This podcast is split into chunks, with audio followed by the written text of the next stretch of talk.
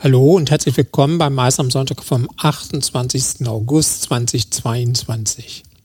Heute geht es um die dritte deutsche Sicherheitskonferenz für das Event-Business, kurz SICO. Die Veranstaltung findet erstmals in Berlin statt. Mein Name ist Peter Blach. Schön, dass du wieder dabei bist. Keine Angst vor Sicherheit, Veranstaltungen im öffentlichen Raum. So lautet das Thema der dritten SIKO, die am 23. November 2022 im Axika Kongress- und Tagungszentrum am Brandenburger Tor in Berlin stattfindet. Also ein Tag vor der Bundeskonferenz Veranstaltungswirtschaft und der Jahreshauptversammlung des FED, Bundesvereinigung der Veranstaltungswirtschaft, die ebenfalls in der Axika stattfinden. Und wer will, kann am übernächsten Tag noch an der Veranstaltung Future of Festivals teilnehmen.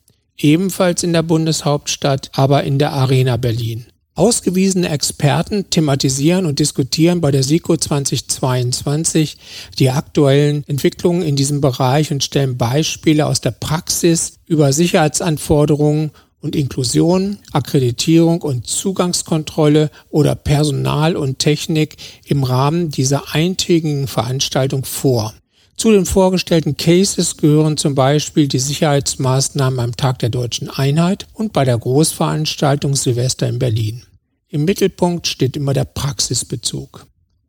Die Deutsche Sicherheitskonferenz für Events wendet sich an Veranstalter in Unternehmen, Verbänden und Vereinen sowie an Fach- und Führungskräfte aus Kongresscentern, Stadtteilen, Event-Locations, Behörden und Kommunen, Veranstaltungs- und Medientechnik, Arbeits- und Brandschutz von Versicherungsträgern sowie Rettungswesen und Gefahrenabwehr. Die praxisorientierte Veranstaltung für das Event-Business wird bereits zum dritten Mal durchgeführt und wechselte in diesem Jahr in die Bundeshauptstadt. Details über die Sprecher und das Programm werden Anfang September vorgestellt. Dann steht auch die Anmeldeplattform auf der Website deutsche-eventsico.de zur Verfügung. Ich würde mich freuen, wenn du dabei bist.